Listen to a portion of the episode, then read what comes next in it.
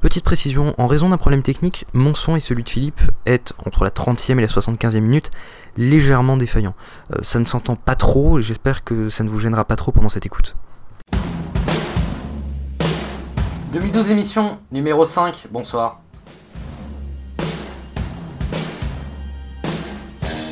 Nous sommes le mercredi 19 octobre, 20h. Première émission enregistrée depuis les deux tours des primaires, on débriefera donc ça dans la première partie, les questions de l'émission. François Hollande est-il le meilleur candidat? Le rassemblement tout sourire des anciens adversaires est-il possible? Comment l'UMP va-t-il rattraper ce retard médiatique? C'est au programme. Saviez-vous que la France était le 127e pays sur 134 en ce qui concerne l'égalité professionnelle homme-femme? C'est pas moi qui le dis, mais l'UMP dans son projet pour 2012. Notre invité, Réjeanne Sénac-Slavinsky, chercheuse au CNRS et au CEVIPOF, enseignante à Sciences Po qui est spécialisée sur la question. On lui demandera quel est le candidat le mieux placé pour défendre cette égalité entre sexes, ce que ça change d'être une femme en politique et ce qu'il faudrait faire pour changer la situation. La première PS et l'égalité homme-femme, c'est le programme de ce numéro. L'équipe de 2012 d'émission est composée de Greg, salut Bonsoir De Philippe Michel Salut à tous De Xil, invité chroniqueur, salut Bonsoir On va commencer sans plus tarder par les questions d'émission. Je vous demande de vous arrêter. Je vous demande de vous arrêter. Alors, comme la dernière émission a été enregistrée avant le premier tour des primaires, on va commencer par, discuter un peu de ça, euh, de, de, ce premier tour et à froid. Alors, le premier enseignement de ce premier tour, et cet enseignement a été confirmé au deuxième, c'est que la participation aux primaires socialistes a été plus forte qu'attendue, avec 2,6 millions de votants. Est-ce que c'est inespéré? Est-ce que ça va permettre de récolter de l'argent pour le candidat socialiste? 2,7. Euh... je suis tatillon, mais c'est ouais, c'est euh, d'une part en fait ils ont en fait il y a un triple jackpot. Déjà en termes de participation parce que c'est un vrai gros signal euh, ben, justement pour le PS et même pour le monde politique disant que ben, justement les primaires et eh ben c'est euh, comment dire dans le monde démocratique politique en France c'est quelque chose d'important et ça peut être porteur de quelque chose de nouveau. Autre point, euh, par le biais des primaires et par le biais de leur campagne, chacun des candidats ont réussi à récupérer des, euh, comment dire, des adresses mail en demandant tout simplement aux gens de participer à leur campagne. Donc du coup, ben, ils ont récupéré toute une plein de bases d'adresses mail qui pourront exploiter pendant la campagne des Et le troisième point que tu disais, c'était en fait le comment dire, l'argent qui a été gagné. Euh, ben, donc il se chiffre à au moins 2,7 millions d'euros, puisqu'en fait, c'est bah, le nombre de. C'est un euro par électeur, donc il y a au moins 2,7 millions d'euros. Sachant qu'il faudra quand même rembourser pour le Parti Socialiste toute l'organisation euh, des primaires, qui, a été quand même assez coûteuse, et ensuite euh, organiser la, comment dire, la convention d'investiture qui aura lieu ce samedi à Paris. Philippe, tu voulais dire quelque chose? Oui, sur les aspects financiers de la campagne, je pense que euh, ce qu'on peut constater, c'est que tous les participants à cette primaire ont, versé leur euro et il n'y a pas eu de problème particulier. hein. Et que d'autre part, on a constaté aussi que beaucoup de personnes qui se sont déplacées ont, ont, même donné beaucoup plus. Euh, donc c'est vraiment un, acte citoyen intéressant, puisqu'en fait, euh, euh, l'aspect financier qui était une vraie question, puisqu'il y avait un, un enjeu d'au moins couvrir les frais de cette campagne, eh bien euh, cette question a été euh, traitée et bien traitée, puisque la solution un vote, un euro n'a posé aucun problème pour les électeurs, et on peut même constater qu'ils l'ont fait. Euh, ça, je pas, ça par contre, je suis pas tellement d'accord avec toi, parce que j'ai quand même eu plusieurs, euh, plusieurs personnes qui m'ont dit qu'elles ne sont pas allées voter à la primaire parce que justement il fallait demander de payer et que sur le principe, faire payer les électeurs, pas, euh, ils trouvaient pas ça terrible. Euh, selon OVNI, donc, qui est un site de, journalisme sur internet, la campagne aurait fait 1,2 million d'euros de bénéfices puisque la campagne aurait coûté 3 600 000 euros et aurait rapporté au Parti Socialiste 4 800 000 euros, ce qui est pas mal. Alors, un dernier petit mot sur la participation c'est bien, c'est au-dessus de ce à quoi on s'attendait. Après, faut pas non plus dire que c'est plus extraordinaire que ça, dans le sens où les objectifs du PS, l'objectif d'un million, était relativement bas. Euh, ils s'attendaient à le passer relativement largement. On est à peu près dans le même ordre de votants que la primaire de la gauche qui a eu lieu en Italie, dans un pays qui est légèrement moins peuplé que la France. Donc c'est bien, euh, c'est pas non plus extraordinaire. Idéalement, ils attendaient, idéalement, ils attendaient 4 euh, millions en fait d'électeurs, donc c'est vrai que l'objectif n'a pas été rempli quoi. Bah. Mais après, en, plus de ça, en fait, en plus de ça, c'est vrai, il y a tout ça, mais je pense que, pour en avoir parlé avec certaines personnes, euh, il y a aussi une autre chose qui, qui pour le PS, était intéressante. Pour le coup, c'est qu'en fait, ils ont vu d'autres personnes que des personnes qui étaient politisées, d'autres personnes que des personnes qui rencontraient euh, dans des réunions, euh, bref, des personnes qui d'habitude ne, se dépassaient pas forcément, qui justement pour ces primaires-là se sont déplacées parce qu'elles sentaient qu'il y avait quelque chose. Pour certaines, elles avaient sans doute assisté à des meetings, pour d'autres, elles voyaient que ben, justement on leur offrait la possibilité eh ben, de vivre une présidentielle, mais au lieu de voter que deux fois, elles pouvaient voter quatre fois. Rien que ça, euh, ben, y avait, euh, voilà, il y avait quelque chose. Euh, et, pour le PS, c'était vraiment quelque chose aussi d'intéressant, visiblement, à, noter. Rapidement, on a vu entre autres l'intérêt que ça a suscité par le nombre de personnes qui ont, vu les débats, tout simplement. Mmh, tout à fait. Alors, le deuxième enseignement de cette primaire, c'est la percée de Montebourg. Est-ce qu'autour de cette table virtuelle, il y a quelqu'un qui aurait pu la prévoir, Philippe? Euh, qui aurait pu prévoir la, personne de Montebourg? Je pense que personne aujourd'hui, euh, que ce soit les chroniqueurs ou ceux qui s'intéressent à la vie politique, euh, nous avions un, triumvirat qui était bien placé. Ségolène et l'écroulement du vote Ségolène, je pense que personne l'a vu. En revanche, la personne de Montebourg et sa percée, je pense que c'est quelque chose qu'on n'attendait pas. personnellement, je je peux dire que j'avais absolument pas prévu euh, la percée de Montebourg. Moi je, moi, je suis assez content parce que, avec des amis, j'avais parié, euh, un peu sur le ton de la blague, que euh, Montebourg serait, serait au second tour. Greg Ouxil euh, ben en fait, Montebourg, c'est vrai que c'est assez, surprenant parce qu'on savait, euh, enfin, on se doutait, et je pense que, enfin voilà, ils, on se doutait, enfin tous, je pensais que la base, euh, comment dire, militante et tout le travail qu'avait fait Ségolène Royal en 2007 lui aurait servi pour, pour 2012, et finalement, on s'aperçoit que pas du tout, quoi. Enfin, ça, il y a eu vraiment une sorte de gros effondrement de son, de son électorat, et, et voilà. Donc c'est vrai que c'est assez, assez difficilement explicable en fait. On parlera de Ségolène Royal tout à l'heure. Xil, à propos du protectionnisme et, de la démondialisation d'Arnaud Montebourg, tu voulais dire quelque chose? Oui, alors en quelques mots d'abord euh, sur le score de Montebourg, je ne m'y attendais pas. Après, je dirais que c'est cohérent avec le rapport de force qui existe euh, au sein de la gauche entre la, gauche de la gauche, entre les protectionnistes, entre ceux qui ont été contre le, le traité euh, sur la Constitution européenne, et ceux qui ont été pour, ils ont toujours été aux alentours de un minimum de 20-30%. Euh, Donc là, Montebourg, finalement, qui était leur seul représentant, est plutôt plus bas que euh, ce à quoi euh, ils nous ont habitués par le passé. Après, spécifiquement sur Montebourg, il y a un point sur, que j'aimerais aborder qui me semble être un aspect essentiel du programme d'Arnaud Montebourg et accessoirement de Jean-Luc Mélenchon, c'est ce que tu viens de dire, la question du protectionnisme. Dans le cas d'Armand ça se cache derrière la notion de démondialisation. Au second tour de la primaire, et pendant les débats, on a vu les autres candidats PS relativiser et jouer sur les mots pour donner l'impression que le monde est, euh, que tout le monde est d'accord. Euh, mais pourtant, il y a, je pense, deux façons bien différentes d'envisager le protectionnisme, comme un outil ou comme une finalité. L'envisager comme un outil, c'est l'utiliser pour peser sur les politiques d'entités extérieures, que ce soit des États ou des entreprises. Autrement dit, c'est l'un des moyens permettant de s'assurer que l'intérêt individuel et l'intérêt collectif euh, à long terme vont dans le même sens et donc que le marché fonctionne euh, correctement. Concrètement, ce sont des mesures telles que les taxations écologiques, ça peut être des taxations éthiques pour euh, s'assurer que des conditions de travail que les conditions de travail sont décentes dans les pays producteurs. Ça peut être aussi un moyen de pression lors de négociations entre États, une riposte contre d'autres grands ensembles tels que les USA ou la Chine quand ceux-ci mettent eux-mêmes en place des mesures protectionnistes visant à favoriser leur économie au détriment de la nôtre. Mais au final, ce protectionnisme-là est déjà appliqué généralement assez mal, mais euh, appliqué, appliqué par l'ensemble du prisme politique. On peut citer la PAC, la politique agricole commune, c'est du protectionnisme, le patriotisme économique de Dominique de Villepin ou le juste échange euh, que euh, Martine Aubry a avancé pendant les, pendant les primaires. Bref, c'est un outil naturel des États et à peu près tout le monde est d'accord là-dessus. Et ici, c'est juste un outil. Le rêve est ailleurs, le projet politique est ailleurs. À l'inverse, on peut voir le protectionnisme comme une finalité. Le simple fait d'augmenter les barrières douanières devient alors un moyen d'améliorer directement le monde. À gauche, cette vision est théorisée entre autres par Emmanuel Todd et prônée par Mélenchon ou Montebourg. L'un des problèmes pour moi de ce type de protectionnisme, c'est qu'il postule, même euh, chez des gens peu susceptibles de racisme ou de nationalisme, qu'il faut se préoccuper uniquement euh, euh, des travailleurs français et européens. En, et on oublie à mon sens le, que la concurrence on oublie à mon sens que les ouvriers français sont en concurrence non pas avec les ouvriers chinois, que les ouvriers chinois, pardon, excusez-moi, désolé.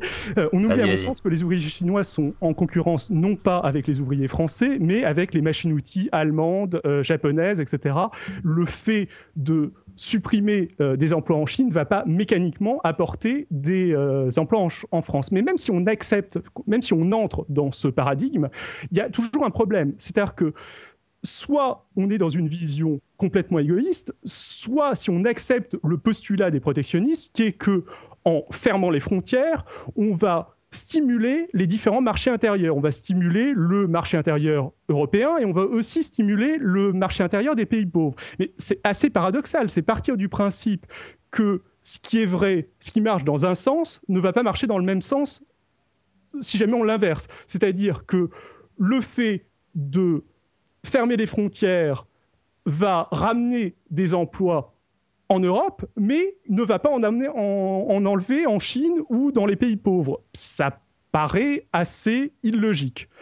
Euh, voilà, je ne me suis pas extrêmement bien exprimé, mais j'espère que vous avez. Non, mais c'était. Euh, surtout, euh, le, ce qui, me gêne donc, c'est de voir le protectionnisme comme une finalité, non pas comme un moyen. Et j'en viens enfin à ma question comment pensez-vous que la gauche, si elle arrive au pouvoir, ce qui me semble probable et même souhaitable, conciliera ces deux visions qui sont radicalement opposées de l'utilisation du protectionnisme? Comme fin Philippe. moyen Pardon. Alors, pour reprendre euh, quelques commentaires que vient de faire Xil sur, le, protectionnisme, euh, en fait, pour résumer sa pensée, sans, la déformer, j'espère, c'est euh, on n'oppose pas l'ouvrier français contre l'ouvrier chinois. Moi, je pense que ça va au-delà de, cette question, et je pense que de ce point de vue-là, ce qui m'a inquiété, c'est de voir quand même Marine Le Pen dire bah, je suis d'accord avec Arnaud Montebourg. Pourquoi? Parce qu'en fait, ce qui est dangereux euh, dans le protectionnisme, c'est la notion euh, de bouclage de l'Europe et considérer que tous les autres sont des méchants qui viendraient agresser les, salariés en Europe. Je pense qu'il faut voir les choses différemment. Je pense que la pensée de gauche la pensée du Parti socialiste et celle d'Arnaud Montebourg, c'est de dire qu'il doit y avoir réciprocité. Réciprocité veut dire que pratiquement, on constate qu'aujourd'hui, l'Europe est la seule zone de libre-échange où les Américains, les Chinois, tout le monde peut venir et il n'y a aucune protection. Et à l'inverse, les pays avec lesquels on fait du commerce, je pense aux États-Unis et encore une fois à la Chine, eux se, se, protègent contre euh, le commerce extérieur qui pourrait éventuellement euh, leur porter ombrage. Donc aujourd'hui, dans la situation du commerce international, la Chine est, est avantagée parce que justement, elle abrite la production et que quelque part, il y a quand même une erreur économique de fond qui est ancienne maintenant, c'est d'avoir en Europe voulu transférer nos emplois industriels en Chine, et maintenant on revient euh, sur cette idée. Et, je pense que c'est là qu'Arnaud Montebourg insiste, c'est que ce n'est pas un... Euh, on, ne, on, ne, on, ne, dresse pas autour de l'Europe euh, des barbelés en disant c'est le protectionnisme, on est entre nous et la balance commerciale entre la France et l'Allemagne est suffisante pour qu'on fasse du commerce entre nos deux pays d'abord. C'est avant tout de dire qu'il doit y avoir un juste commerce dans le sens où la Chine et les États-Unis, chaque fois qu'ils sont agressés, eh bien, ils sont capables de se défendre. Et ce qui n'est pas le cas de l'Europe, et ce qui n'est pas le cas de la France. Tu décris une situation qui est tout à fait exacte, je, suis d'accord avec toi, mais pour moi, ce n'est pas le projet politique d'Arnaud Montebourg ou de euh, Jean-Luc Mélenchon. Euh, eux vont plus loin. Ils veulent établir un protectionnisme européen car ils partent du principe que le fait de segmenter le marché en euh, ensemble régional va générer plus de dynamisme. C'est le postulat d'Emmanuel Todd, c'est le postulat des protectionnistes de, des protectionnistes de gauche par rapport, euh, par opposition aux protectionnistes de droite qui, eux, vont juste penser au euh, marché qui les intéresse, à leur marché, qui ne cherchent pas du tout à s'occuper des autres. Mais c'est un postulat qui me semble assez absurde. Euh, le côté il faut réagir quand euh, la Chine ou les États-Unis mettent en place des mesures qui nous pénalisent, c'est entre guillemets normal. Et tout le monde est d'accord de, euh, de la droite de Sarkozy jusqu'à jusqu'à l'extrême gauche. Enfin, le problème, le problème c'est qu'après, avec ça, il y, a deux petits soucis. C'est que déjà, d'une part, je pense que pour ce, cas-là en particulier, la démondialisation, je pense que ce que souhaite Arnaud Montebourg, c'est que sauter une partie de la gauche avec Mélenchon, c'est juste euh, simplement d'appliquer euh, la PAC peut-être de manière un peu plus, euh, comment dire, un peu plus stricte, parce qu'aujourd'hui, on voit aujourd'hui très, très, très simplement, en parlant avec des agriculteurs, que la PAC, ben, elle n'est pas efficace, quoi. Elle, les, elle les tue, elle les saigne plutôt qu'autre chose. Donc à partir de là, je pense que c'est plutôt vraiment beaucoup plus pour les protéger que euh, de, les, de les contrer. Et autre chose, et autre chose, et autre chose. Euh, ah, je sais plus, bref, euh, désolé. Alors le troisième enseignement de cette primaire, oui, je, suis désolé, on va avancer, c'était extrêmement intéressant le débat sur le protectionnisme. Le troisième enseignement de ces primaires, c'est la déroute de Ségolène Royal. Est-ce qu'on peut parler de fin de carrière? Je pense pas qu'il faille parler de fin de carrière. Aujourd'hui, il y avait quand même des, des informations euh, à gauche euh, montraient qu'en ce qui concernait ces, ces associations Désir d'avenir, euh, c'était pas. Il n'y avait plus les mêmes quantités de personnes capables de se mobiliser derrière Ségolène Royal. Maintenant, je pense que son ralliement à, François Hollande, certains parlent du perchoir à l'Assemblée nationale, d'autres un ministère régalien. Euh, je pense, non, non, non, c'est une femme, faut, faut pas l'enterrer. Euh, je pense que quelque part, euh, elle a été capable d'emmener le Parti Socialiste en 2007. Aujourd'hui, elle s'est encore présentée. Oui, c'est une véritable déroute électorale, mais elle restera encore dans les années qui viennent et l'année prochaine sur un choix gouvernemental ou de l'Assemblée nationale, quelqu'un qui sera dans les leaders du Parti socialiste. Alors, toujours Xil, euh, non, oui, euh, euh, Greg, tu voulais dire quelque chose? Ouais, non, très simplement, enfin, moi, non, je suis tout à fait de l'avis de, de Philippe, c'est qu'en fait, enfin, les, les, hommes politiques, ils ont une, comment dire, une sorte de pouvoir de renaissance assez incroyable, il faut pas les croire morts ou morts politiquement, en fait, c'est que voilà, c'est vrai que bon, les, ce qu'on a vu a été très, très, très marquant, ses larmes, quand, elle a, quand elle, justement, quand elle a annoncé que, ben, voilà, pour elle, c'était fini. Enfin, bref, il y, y, a tout ça, c'est vrai que ce sont des images qui marquent, etc. Mais il faut pas oublier que les, voilà, les hommes politiques, ils ont tous un taux de rebond assez, assez impressionnant elle reviendra, elle a un tissu militant qui est juste impressionnant et qui est incomparable par rapport à tous les autres partis politiques, ça c'est clair, net et précis, et je pense qu'elle va revenir, il faudra laisser le temps, mais elle reviendra. Je veux dire, c'est comme Jospin, même si aujourd'hui, bon, ben, c'est vrai que politiquement, il n'est pas à l'affiche, aujourd'hui, il a quand même un rôle politique parce que voilà, il conseille, il donne ses avis, il fait partie de commission, etc. etc. Donc voilà. Euh, Xil, euh, toujours dans ton côté chronique un petit peu, parce que bon, c'est la, la deuxième et dernière chronique de cette première partie, euh, tu voulais revenir un petit peu sur le, sur un peu ce que moi j'appelle le fan club de Ségolène Royal. C'est le lien qu'elle a, le lien très fort qu'elle a quand même avec ses militants. Oui, bah, c'est un petit peu ce que ce qu'était en train de dire Greg juste avant. en effet, elle a un lien très fort avec ses militants, mais il y a euh, quelque temps, euh, avant la primaire, les, euh, les, chroniqueurs politiques parlaient la plupart du temps du lien qu'elle entretenait avec ses électeurs. Et en fait, ce qu'a prouvé la primaire, pour moi, c'est que Ségolène Royal entretient vraiment un lien fort avec ses militants. On a vu la réaction de ces militants qui étaient vraiment éplorés par sa défaite, qui pleurer quasiment à la, télévision, mais elle n'a pas de lien particulier avec euh, ses électeurs. Ses électeurs ont, à mon sens, surtout voté pour elle parce que elle semblait être la meilleure euh, dans les sondages et actuellement bah, c'est Hollande qui semble être le meilleur dans les sondages donc elle se retrouve, euh, elle se retrouve à 7%. voilà, mais sinon je pense aussi comme Greg et Philippe que sa carrière politique ne va pas s'arrêter là parce que euh, les hommes politiques français ne meurent jamais.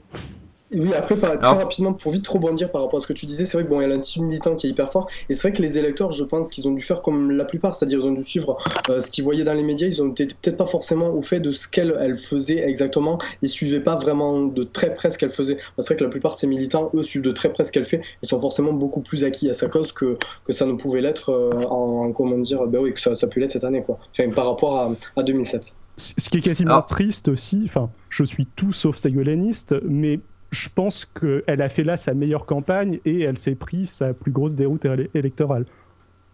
Hmm. en 2007, quand même, euh, c'était pas. Enfin, je dis pas que c'était une mauvaise campagne, mais c'était une campagne en tout cas.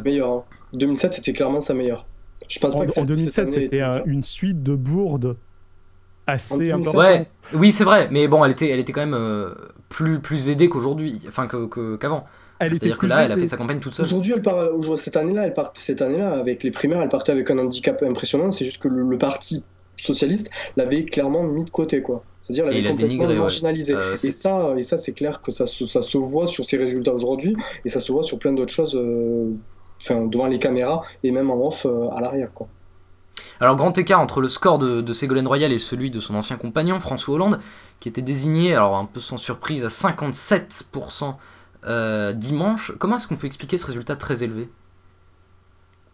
Bah, Pour moi, principalement par la volonté de battre euh, Nicolas Sarkozy et par le fait qu'il semble plus à même de le battre euh, assez... Il n'y a, pas de rejet de Martine Aubry, par exemple?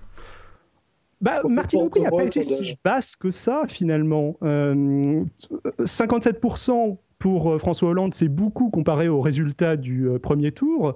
Euh, et si l'on considère que Montebourg et Ségolène Royal se situent à gauche de Martine Aubry, mais c'est peu si on considère que tous les autres candidats ont appelé à voter François Hollande. C'est pas si monumental que ça.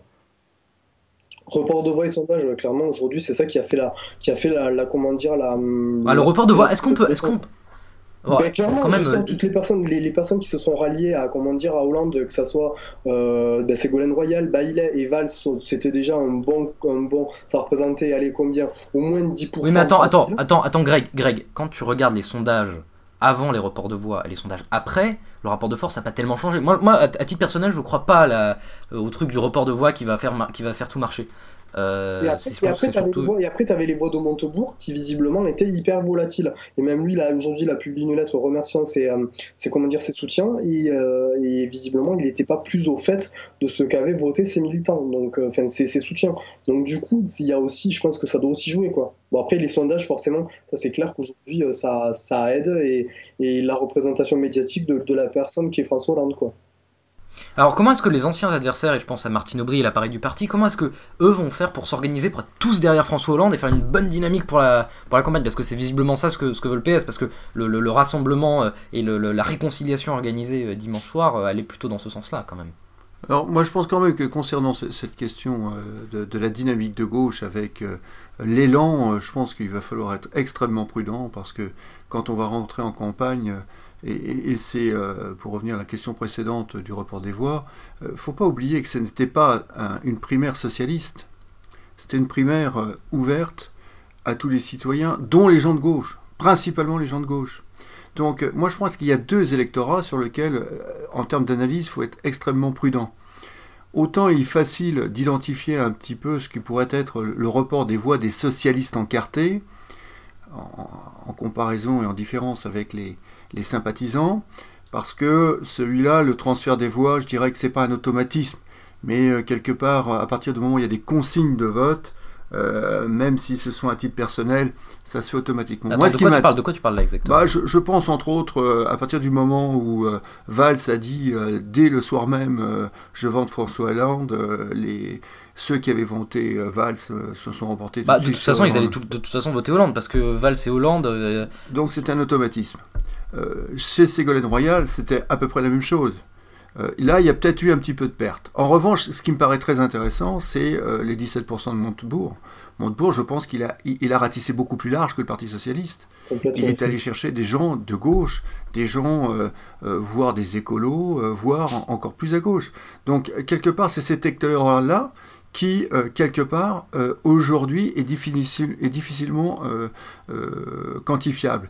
Et le deuxième point, c'est le deuxième tour avec un apport en plus d'électeurs qui sont des gens de gauche et qui sont venus voter Hollande.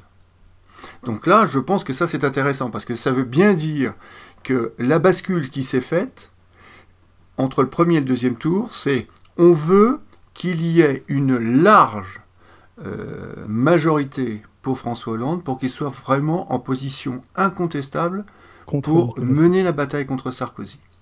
Et que aujourd'hui, par rapport à ta question de savoir comment ça va se passer demain entre Hollande et, Aubry, euh, ça va se normaliser. Pourquoi? Parce que que ce soit Aubry ou que ce soit Hollande, ils veulent battre Sarkozy.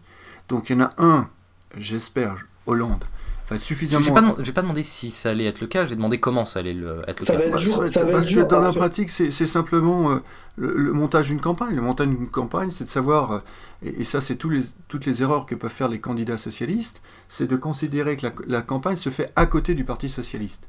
Or, si Hollande veut vraiment euh, montrer qu'il faut qu'il y ait un pivot dans cette campagne, avec une force politique qui soit capable de dynamique, c'est bien mm. sur le Parti Socialiste qui doit s'appuyer, et entre autres sur Martine Aubry. Ça sera, ça sera clairement compliqué, euh, il y aura deux, trois choses à scruter. Tout d'abord, la, comment dire, la, la convention euh, ce samedi, où justement, ben, il y aura peut-être peut déjà moyen de voir comment comment les gens se placent par rapport à ça. Et je pense qu'il y aura aussi, le, et ça pour le moment on sait encore trop rien, c'est euh, la, comment dire, la composition de son équipe de campagne. Pour le moment, elle n'a pas, elle pas encore été dévoilée. Et je pense qu'avec la composition de, campagne, on aura déjà des, euh, des, comment dire, des, des premiers éléments euh, pour pouvoir juger de, de comment il pourra rassembler ou non déjà son camp et après plus loin la gauche.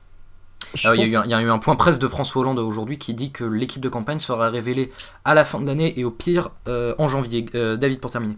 Je pense qu'il y a un autre élément très positif, c'est bêtement qu'ils ont vraiment envie de gagner et que pour un certain nombre de dirigeants politiques, genre euh, Fabius Eco, c'est un petit peu la dernière occasion, simplement au niveau âge, pour eux d'occuper des fonctions importantes. Donc ils seront prêts aux concessions parce qu'ils savent qu'ils n'ont pas le choix.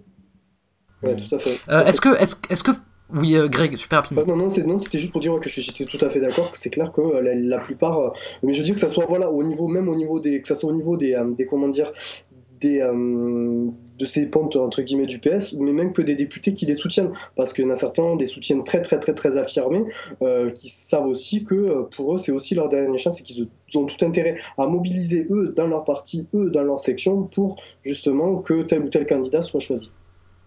Alors, est-ce qu'on peut parler de, Ah oui, avant de, savoir si on peut parler de primaire parfaite, euh, est-ce que François Hollande a la capacité de rassembler la gauche? Euh, Par exemple, la négociation avec les Verts, on a vu qu'Eva Joly, bon, euh, Eva se mange quand même bien joliment dans les sondages, puisqu'elle est passée de 4 à 3%, donc déjà ça va être compliqué pour, pour dépasser la barre des 5% et le remboursement des frais de campagne. la question c'est, est-ce que est-ce qu'il y a une négociation avec les Verts qui sera possible avec François Hollande candidat, et est-ce qu'elle est souhaitable pour le Parti Socialiste? Est-ce que ce serait pas un petit peu se fatiguer pour rien que de faire une négociation avec les Verts?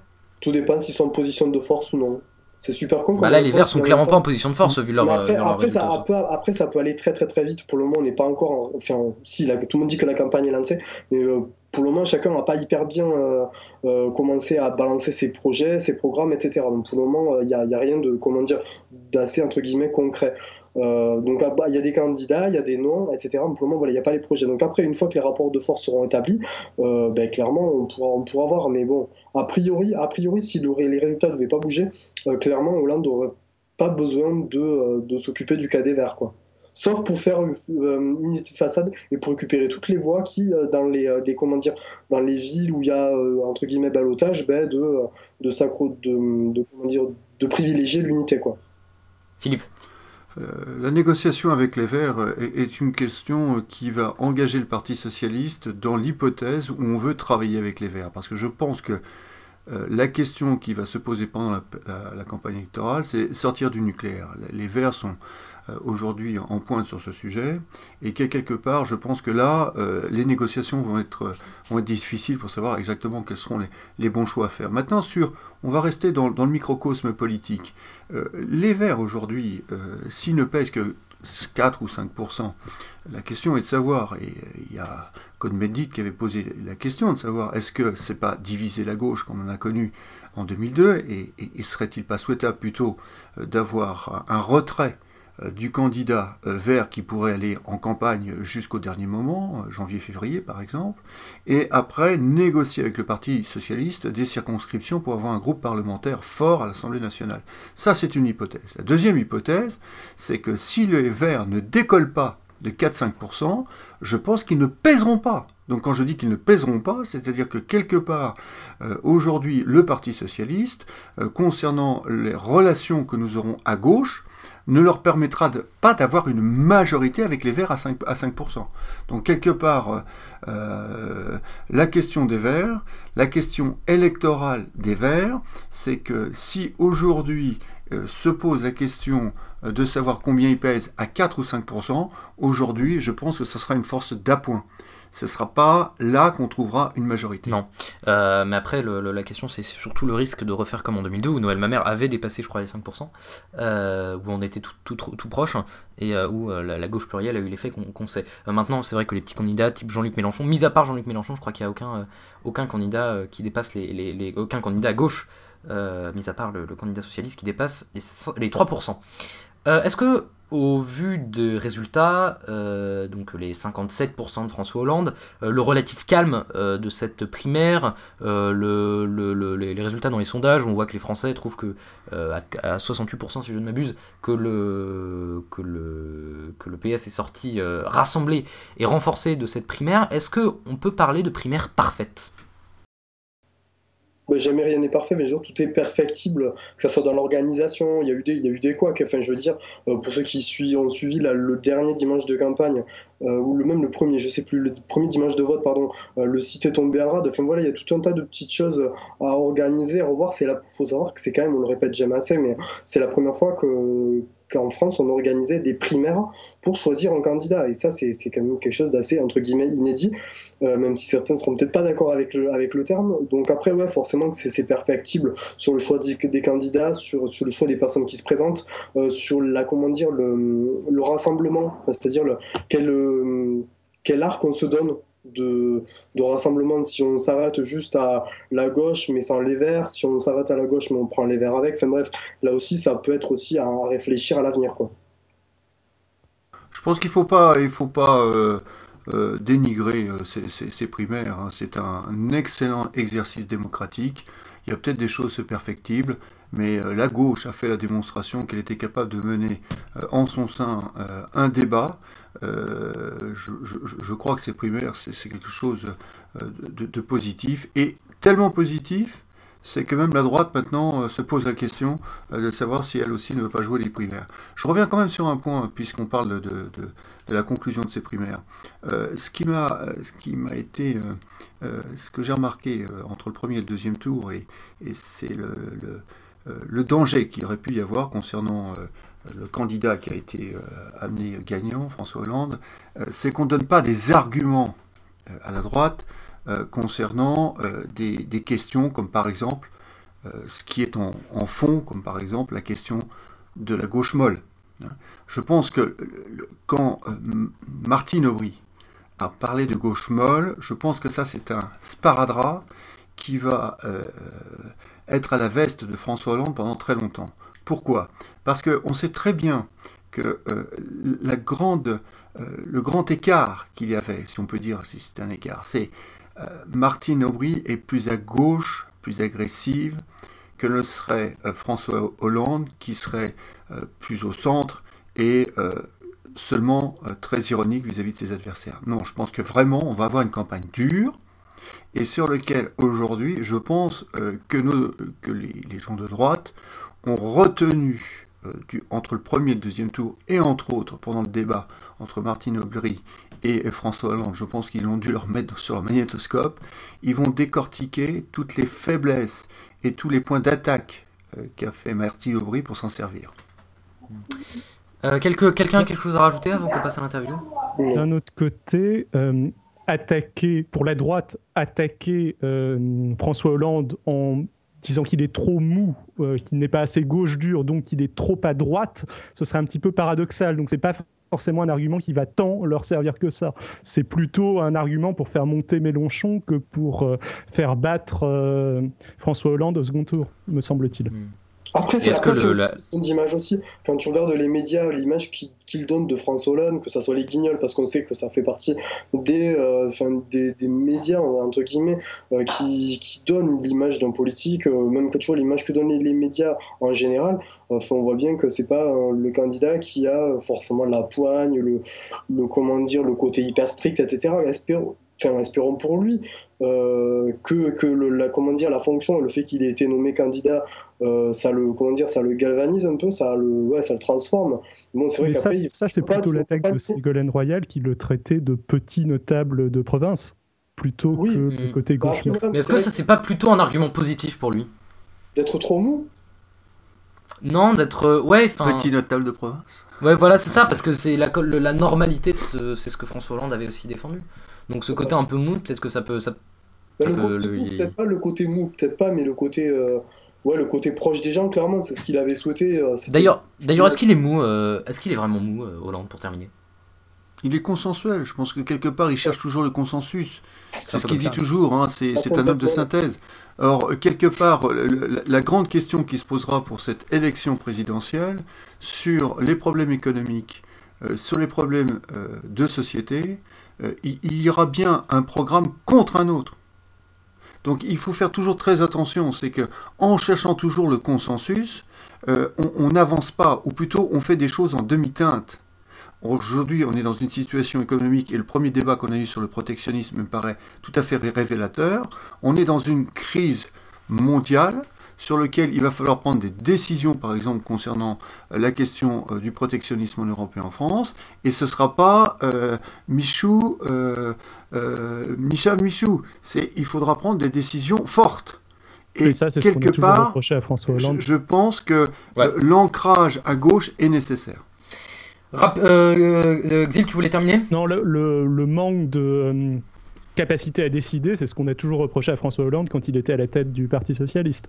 Euh, C'est-à-dire Mm. qu'en effet, il était très doué pour faire des synthèses pour rassembler tout le monde, mais pas pour trancher. C'est parti pour l'interview. Le NPA, il va pas, on va dire qu'il va pas très fort, mais euh, malheureusement, c'est à l'image de, de tout le mouvement social. Réjeanne Sénac Slavinsky, chercheuse au CNRS et au CEVIPOF, enseignante, enseignante à Sciences Po. Bonjour. Bonjour. Alors vous avez écrit de nombreux ouvrages sur la parité homme-femme, dont un Que sais-je aux presses universitaires de France, un livre sur la perception des inégalités femmes-hommes aux presses universitaires de France là encore, ou encore euh, femmes-hommes des inégalités à l'égalité, point d'interrogation, à la documentation française. Euh, j'ai peur de mal expliquer, alors euh, je, vous, pose la question à vous. Qu'est-ce que c'est que le CEVIPOF exactement? C'est le Centre de recherche politique de Sciences Po. Donc c'est un laboratoire euh, qui est à la fois un laboratoire CNRS, euh, mais euh, donc euh, qui, est, qui est aussi dans Sciences Po. D'accord. Alors, si je décide d'être très respectueux et de ne pas vous appeler par votre prénom, est-ce qu'il faudra que je dise madame, mademoiselle ou madame par défaut? Là, on est dans un débat d'actualité dont, je partage tout à fait euh, euh, l'importance. Euh, Est-ce que moi, je dois vous appeler damoiseau, monsieur ou monsieur par défaut? Ah non, justement, non, mais justement, je, je pose la question pour savoir ce que, ce que vous en pensiez. Euh, parce que. Non, mais euh, ma, ma, ma question, en fait, en symétrie, c'est pour montrer que si j'étais un, un, un homme, vous n'auriez pas eu idée hein, de me poser cette question, euh, de savoir s'il fallait m'appeler euh, damoiseau ou euh, monsieur. Et que donc euh, les, euh, les revendications qui sont euh, portées actuellement sur la nécessité de, combattre un peu le sexisme de notre langue en, en, en enlevant hein, ce, ce, ce, tro- ce- ce troisième terme déséquilibré hein, de mademoiselle, c'est justement parce que ça, montre bien le fait que on, on demande aux femmes de se positionner dans la sphère publique par rapport à leur sphère privée. Parce que la différence entre mademoiselle et madame, c'est quoi? Bah justement, c'est le fait de ne, de pas être marié. Donc, euh, donc en fait, enfin, j'avais entendu un, je, sais- je crois que c'était une militante d'oser le féminisme qui disait qu'en fait, si on revient à l'origine du terme, c'est le de, de mademoiselle, c'était l'équivalent à pucelle, si je ne m'abuse, dans l'ancien français. Oui, Euh, oui, donc euh, là, en fait, dans l'espace public, on nous demande de, de nous dévoiler sur euh, notre euh, euh, positionnement dans l'espace privé, qui n'en est pas donc un. Euh, voilà. Euh, et si encore c'était symétrique et si on demandait la même chose aux hommes, on pourrait dire qu'on est un, une société assez étrange où euh, nos, choix personnels ont une incidence, nos choix sexuels en particulier dans, la sphère publique. Mais le fait qu'on le demande qu'aux femmes est quand même une marque de sexisme institutionnel. qu'il est temps qu'on qu remette en cause. Hein. Est-ce que, est que, est que le fait de supprimer Mademoiselle des formulaires administratifs est une priorité pour la cause féministe? Alors qu'est-ce qui est une priorité si on, si, allait par là euh, Je crois que les symboles sont des priorités. Hein, c'est quand même ce qui nous tire vers une autre, un autre type de société euh, et que les hiérarchisations de ce qui est prioritaire ou pas euh, euh sont souvent assez, assez réducteurs parce qu'il y, a, quand même une dynamique transversale. Donc pour moi, là, non, enfin voilà, ce, ce, genre de luttes ne, ne, sont pas du tout des luttes à, à caricaturer ou à marginaliser. Greg. À ce, à ce propos, d'ailleurs, il, il, est assez intéressant de constater que vous utilisez le terme d'inégalité femme-homme et non homme-femme. Euh, donc ce terme-là de homme-femme, à votre avis, il est déjà en tant que tel discriminatoire? Enfin, discriminatoire, Alors... pardon? L'argument justement pour dire inégalité femmes-hommes et, et, pas homme-femme, c'est que si on suit l'ordre euh, alphabétique, tout simplement, euh, on, devrait dire femme-homme hein, et pas homme-femme. Et le fait que dans notre nos habitudes, hein, euh, dans notre habitude, on, dise femme euh, homme-femme, montre bien qu'on est dans une logique deuxième sexe, hein, pour reprendre une expression connue. De, Simone de Beauvoir, qui nous fait dire en second et de manière complémentaire le, le, féminin par rapport au masculin. Philippe? Et euh, dans l'actualité récente, on a eu des, primaires à gauche, euh, les fameuses primaires euh, citoyennes. En 2007, il y avait une candidate PS. En 2012, il y a deux femmes sur six sur une primaire.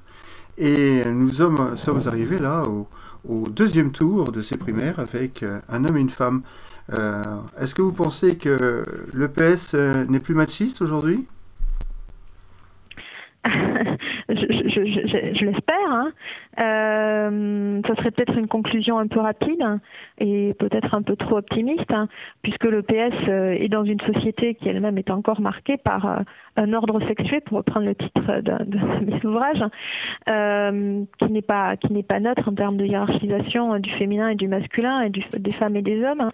Euh, donc mais par contre, le, le, si, si, on veut rester quand même optimiste et positif, on peut en effet voir euh, une évolution euh, assez, euh, assez importante, même s'il si, reste encore des, du, du, chemin à faire, euh, dans un temps relativement court. Euh, Baxil, c'est à toi. Dans les années 90, au début des années 90, euh, Mitterrand avait dit qu'il faudra encore deux générations avant que l'Assemblée nationale soit paritaire. À l'époque, il y avait 5,7% de femmes. Aujourd'hui, une génération est passée, on en est à moins de 20%. Combien de temps est-ce qu'il va falloir encore attendre pour euh, arriver à 50%, d'après vous? Alors, ça, ça dépend euh, si on laisse le temps au temps, pour reprendre une expression de, quelqu'un que vous avez cité, euh, ou si on se dit que euh, en matière de déconstruction des inégalités structurelles, euh, il faut avoir euh, des, politiques volontaristes, hein, ce qui a déjà été euh, fait, hein, puisque on est passé donc de, d'un peu moins de 6% à un peu moins de 20% en partie grâce euh, à des lois, hein, les lois dites sur la parité, qui ne sont pas contraignantes pour les législatives et qui sont juste qu'incitatives, puisqu'il y, a, une, pénalisation sur la dotation financière publique. Hein. Euh, donc, puisqu'on n'est pas sur un scrutin de liste, sur les scrutins de liste, là, il, il y a contrainte. Hein. Euh, donc, je crois vraiment que. Euh, là, euh, si on laisse le temps au temps, la seule chose qu'on mesure, c'est l'inertie hein, d'une reproduction euh, des élites et d'une reproduction des, inégalités et, des, du poids d'un héritage qui, était, qui est un héritage quand même d'une démocratie à la fois paternaliste et patriarcale. Donc, après, pour faire, pour faire une projection de dans combien de temps, si on, transforme le mode de scrutin hein, des législatives en, scrutin de liste, hein, on peut se retrouver, si on applique les lois dites sur la parité aux législatives sur ce, sur ce mode-là, on peut se retrouver à 48% dès les prochaines, pas, pas, pas, celles qui vont venir, mais celles d'après sur les modes scrutin Voilà, donc mm. là, vraiment, c'est une question de volonté politique. Il y a, eu, il y a un tabou hein, sur le passage au scrutin de liste. Mais ça nécessite. On, y reviendra. On y reviendra. Euh, on y reviendra justement euh, un peu plus tard dans, l'émission. Euh, je voulais juste rappeler quand même qu'en Tunisie, l'Assemblée nationale constituante sera paritaire dès le 26 novembre, dès le 26 octobre les élections. Alors hein, qu'on dit que la Tunisie va peut-être basculer dans l'islamisme, c'est quand même un, signal intéressant à, noter. je ah, juste savoir, le, Rwanda, et le Rwanda est le premier pays au monde pour la proportion de femmes à l'Assemblée nationale, hein, puisque aussi ils ont mis la parité dans leur constitution suite à... Le Rwanda, c'est le, Rwanda, c'est pas le pays où la présidente vient d'avoir le prix Nobel de la paix, par ça Non, c'est le Libéria, ça. Non, non, non. C'est le Libéria. oui. Voilà. Mm, mm. C'est Libéria. Euh, alors, je voulais juste savoir, euh, vous, en tant que chercheuse, vous êtes une chercheuse qui cherche à avoir des, positions, à faire. Euh, ou vous êtes surtout une experte, vous voyez comme une experte, comment est-ce que vous voyez?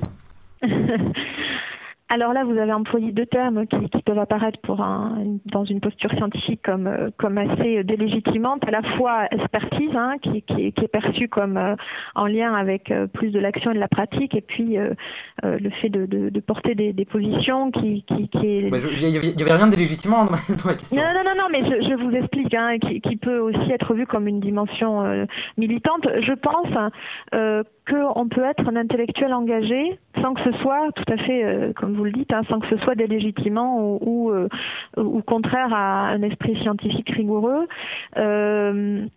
Donc euh, ma posture, c'est vraiment comme celle de, beaucoup de, mes collègues, hein, euh, d'être dans une logique de, de recherche, euh, à la fois dans un travail théorique, mais bien sûr en articulation avec avec le terrain, qui donne à penser et qui permettent du coup d'agir autrement.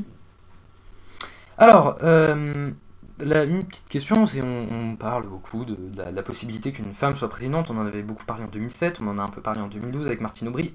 Euh, Xil reviendra sur ça dans, quelques minutes. Une femme présidente, ça changerait quoi? Est-ce que ça. Dixit, enfin Madame Lagarde, qui était à l'époque ministre de l'économie, disait à la télé américaine que les femmes dirigent avec moins de testostérone? Est-ce qu'il y a vraiment un changement euh, euh, Est-ce qu'il y a un, un changement visible d'avoir un changement de sexe à la présidence de la République?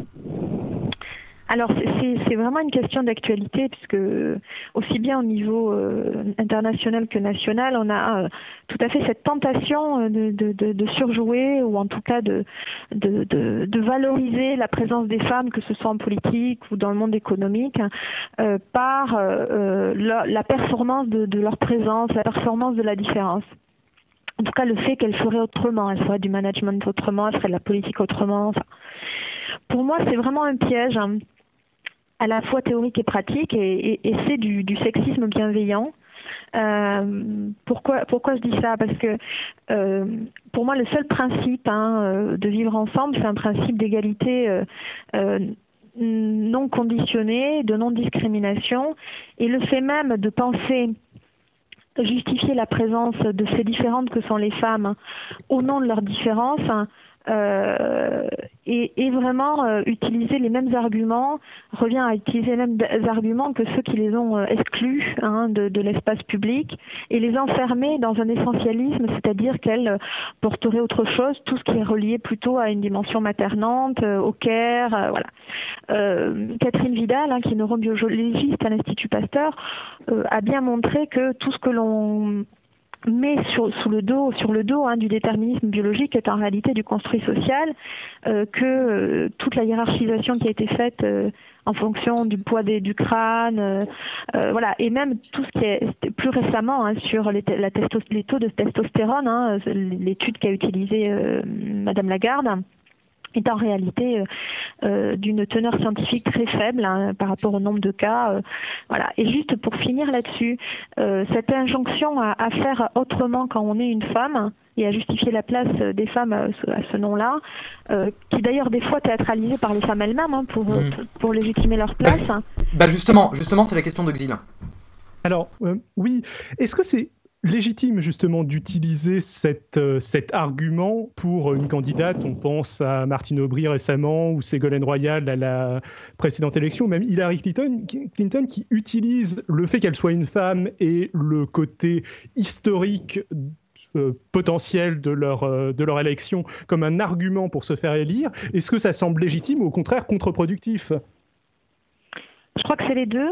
Alors c'est à la fois légitime au sens de pragmatique, puisque euh, voilà, ça, ça, ça, euh, ça peut permettre euh, d'avoir un, un, candidat, un, un, argument en termes de, de, d'apport nouveau.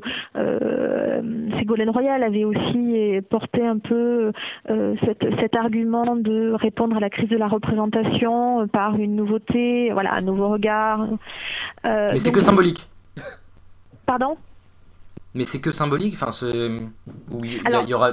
Je dis que c'est légitime parce que pragmatique, parce qu'en effet, ça peut apparaître comme étant efficace, hein, comme argument, hein, d'un point de vue purement électoral. Ou, euh, et puis, c'est réel parce qu'historiquement, voilà, ça, ça, aurait pu être la première femme. Voilà. Mais, mais euh, ça a une portée limitée parce que ça enferme les acteurs, les actrices hein, qui, qui, qui, qui, prennent, qui utilisent cet argument dans euh, une essentialisation de ce qu'elles vont ou ce qu'elles doivent porter en tant que. On peut faire un parallèle avec euh, euh, un élu euh, noir hein, ou un élu voilà. Euh, c'est-à-dire qu'il peut dire historiquement, hein, on, Barack Obama par exemple, on métis historiquement, ce, ce, vote est important, cette élection est importante. Le danger, qu'il a quand même euh, assez bien géré, c'est de d'être ensuite enfermé dans le fait d'être un, euh, élu de la minorité ou euh, qui doit se comporter en tant que et qui, ne, qui, qui, est enfermé dans ce qu'on attend de lui en tant que. Donc voilà, c'est un argument à double, à double tranchant. Hmm. Alors, euh, pourquoi est-ce que tous les politiques, euh, à gauche compris, hein, euh, et, à, droite, à droite un peu aussi, mais, mais un peu moins, pourquoi est-ce que tous les politiques répètent qu'ils vont faire une loi sur l'égalité salariale alors qu'il y a une loi qui a déjà été votée? Il y en a même plusieurs. depuis ah bah oui, bah justement, encore depuis 75, en particulier suite à des directives européennes. Alors ça c'est intéressant parce que on, on, voit bien que la question de l'égalité femmes-hommes est devenue un, une question euh, vraiment électoralement euh, euh, euh correcte. Hein, euh, C'est-à-dire qu'on ne peut pas, que l'on soit à droite, à gauche et même aux extrêmes, faire un programme sans parler de l'égalité femmes-hommes avec quand même des divergences idéologiques, hein, si on regarde dans le détail, mais en tout cas, la question de l'égalité salariale est un consensus euh, total hein, sur tout l'échiquier politique. Euh, donc, c'est euh, ou? Je pense qu'on est dans l'ordre de, de, de, voilà du, du, bon sens partagé, euh, mais vous comprenez, euh, à travail égal, salaire égal, oui, oui. sauf que vous trouvez pas que justement c'est pardon excusez-moi vous trouvez pas justement que c'est du marketing entre guillemets politique? Parce que du coup finalement on se retrouve à plus entre guillemets vendre euh, cette position plus que euh, la défendre comme une réelle comment dire comme une réelle conviction pour certains politiques. Alors tout à fait. Il est d'ailleurs pas indifférent que ce soit sur ce sujet-là et pas sur des sujets un peu plus polémiques. Et même sur, sur ce sujet-là, le fait que les lois ne soient pas euh, suivies d'une égalité réelle euh, s'explique par le fait que cette inégalité en bout de course hein, est, la résultante de toutes les autres inégalités liées à la socialisation différenciée, aux projections qu'on intériorise et à celles qu'on euh, provoque. Enfin voilà, donc euh, enfin que, les, autres ont euh, vis-à-vis de là où le salarié. Donc c'est vrai qu'il y a on peut voir le côté positif quand même, c'est que le sujet de l'égalité femmes-hommes est devenu quand même un sujet incontournable. Hein. Euh, Greg. Qu'on le traite de manière superficielle, voire euh, hypocrite ou cynique, ça, on peut le, le, le remarquer et le regretter. Mais c'est devenu un vrai sujet de politique et un vrai sujet de politique publique. Justement, en, en 2011, euh, dans le monde du travail, il y a une, quand même une différence encore de 27% entre les salaires des hommes et ceux des femmes. et donc justement, déjà, comment est-ce possible et comment ça se fait qu'il y ait cette différence en 2011 Alors, cette, différence-là, vous avez pris la différence, euh, quels que soient les types d'emploi. Euh, voilà. Euh, donc là, ça, ça c'est dû au fait que les hommes et les femmes n'occupent pas les mêmes types d'emplois. soit 30% des femmes sont à temps partiel, alors que 6% uniquement des hommes le sont. Enfin, voilà. Mais si on enlève toutes ces, toutes ces différences, vraiment qu'on en vient donc à travail égal, salaire égal, ou à travail équivalent, salaire égal, on se retrouve quand même avec une différence inexpliquée à peu près, d'après les, spécialistes, de 10%. Et cette différence inexpliquée, elle est en réalité très explicable justement par tout cet ordre sexué, par euh, toutes les projections sur euh, le fait que euh, les hommes et les femmes ne doivent pas avoir les mêmes places, les mêmes missions et vocations, que les femmes sont moins faites hein, entre guillemets hein, pour les postes de direction, pour et puis tout ce qu'on projette aussi sur le fait que les femmes doivent avoir à concilier hein, vie privée et vie publique et qu'elles seront donc moins disponibles dans leur travail lorsqu'elles seront, euh, si elles sont, mais même lorsqu'elles ne le sont pas, mères. Donc c'est principalement la question de la maternité qui est déterminante pas tant la question de la maternité que la question de la projection de l'assignation prioritaire des femmes à ça, à la maternité, en tout cas à la sphère privée. Parce que même les femmes, et c'est ça qui est intéressant, même les femmes qui n'ont pas d'enfants vont avoir cette discrimination. Ah, justement, on en parlera en fin d'émission, ce sera l'objet de, la, dernière question. Philippe mm. on revient un petit peu euh, dans, la sphère politique. Quand on regarde le, programme de l'UMP, euh, l'explication concernant la faible représentativité des femmes dans la sphère politique aurait euh, trois explications. La première, ce serait une absence d'un vivier suffisamment, suffisant de, femmes candidates. La deuxième serait une absence de renouvellement de la classe politique en général qui en fait, limiterait la possibilité à l'ouverture aux femmes. Et euh, la troisième explication, ce serait en fait un, frein culturel, puisque en fait les femmes euh, euh s'auto-censureraient euh, trop souvent. selon vous, dans ces trois explications, quelle est la meilleure des explications selon vous et est-ce que c'est recevable? Alors, on a quand même une expérience qui est intéressante, c'est on a l'application des lois dites sur la parité, hein, qui existent donc ces lois depuis 2000, euh, et on a vu que autant ces explications étaient avancées en amont des lois hein, par les, hommes politiques et ceux qui investissent en particulier, en disant mais vous n'allez pas nous obliger à mettre, euh, euh, à réserver la moitié des candidatures aux femmes. Vivier, où les trouverons-nous? Alors qu'elles sont quand même, je, pour, pour mémoire, hein, c'est un tiers des militantes, donc elles sont dans les partis politiques. Euh, et puis, vous, quand même, les hommes n'ont pas démérité, hein, donc difficulté du renouvellement, primo temps. Et puis, vous comprenez, euh, de toute façon, euh, elles, ont une auto-limitation. Voilà. Donc, ces trois arguments étaient des arguments qui étaient déroulés hein, en amont de l'application des lois. Aux surprises. Lorsqu'ils ont eu à les appliquer et qu'ils n'avaient pas le choix sur les scrutin listes, sinon les, leur liste n'était pas enregistrée par la préfecture, ils ont trouvé des femmes. Mais comme ils, se sont quand même compliqués la vie, puisque 75% des conseillers municipaux sont non encartés. C'est-à-dire qu'ils avaient, ils avaient quand même des militantes, et pas des, pas des moindres, 33%, plutôt actives, qui s'étaient d'ailleurs battues pour faire voter ces lois. Ils les ont pas choisies à elles. C'est étrange, hein euh, en fait, euh, là, on se, on se, rend quand même compte que c'est des arguments qui sont des arguments euh, qui, qui, sont quand même des arguments de, mauvaise volonté avec pour, pour, pour, utiliser un euphémisme. C'est-à-dire que là, ils ont choisi des femmes qui sont censées justement ouvrir à la société civile, porter le renouvellement, puisque le renouvellement, il est quand même pas porté par les hommes qui, eux, sont désignés, recrutés sur des, critères classiques hein, de fidélité partisane. Euh, et donc là, ils, ont, ils sont allés euh, chercher donc des femmes dites de la société civile, euh, issues de la diversité, plus jeunes. Donc on pourrait se dire, bah, c'est bien, parce qu'en même temps, ils font du renouvellement. Oui, mais le versant négatif, c'est que ces femmes-là, elles maîtrisent moins le capital politique. Et elles sont donc moins aguerries, moins autonomes. Voyez, c'est donc elles sont fragilisées. Euh, et puis il y a une asymétrie qu'on peut regretter, puisque pourquoi les hommes, eux, ne, font pas euh, euh aussi les frais, puisque c'est vécu comme ça, de l'ouverture et de la démocratisation.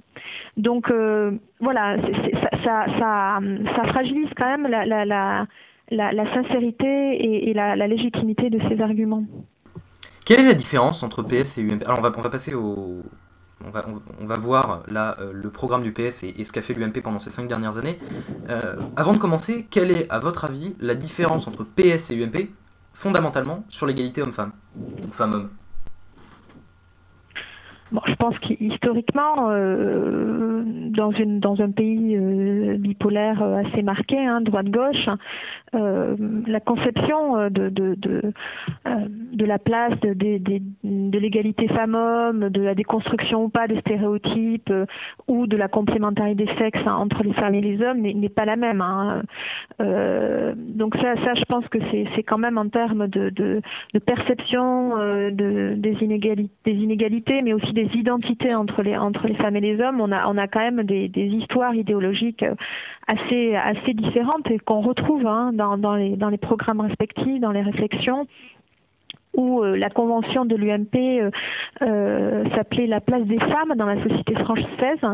Donc on est vraiment dans une logique plus d'une d'une société de la reconnaissance où chacun va avoir sa place hein, dans la société avec oui un, peu un, héritage hein, de, de, la complémentarité des sexes et, et, une fidélité à cette cette idée de complémentarité. Alors qu'on est, je pense quand même au Parti socialiste plus dans une déconstruction des identités assigné. Euh, et puis euh, aussi une Le PS est, moins, est plus dans la rupture que l'UMP. Alors, c'est pas plus dans la rupture, mais une vision quand même plus traditionnelle de la place de chacun dans l'UMP. Hein, je pense, hein, euh, plus une vision traditionnelle de l'ordre sexué euh, que, que le PS. Et puis le PS, quand même, une, une histoire de l'imbrication, alors plus ou moins euh, compliquée, hein, de l'égalité femmes-hommes dans l'égalité, voilà, dans l'égalité générale, plus ou moins compliquée parce qu'on sait qu'il y a eu des débats sur lutte des sexes, lutte des classes, enfin voilà, mais une histoire idéologique différente sur ce sujet. Hmm. Alors, euh, on va aborder le programme du PS. On, a pris, pour être, très transparent, on a pris ce programme sur le site du Parti Socialiste. Euh, non, c'est pas hier, c'était euh, en, début de, semaine, donc disons le 16 octobre 2011. On l'a pris sur le site du Parti Socialiste. on, va, on va récapituler les propositions PS avec toi, Philippe. C'est toi qui commence. sur l'égalité homme-femme et l'absence du recours aux emplois précaires, condition sine qua non pour bénéficier d'exonération des cotisations patronales. Euh, est-ce que vous considérez que les entreprises préfèrent en fait payer un impôt, c'est-à-dire avoir, une, taxe, euh, plutôt euh, que d'appliquer l'égalité homme-femme?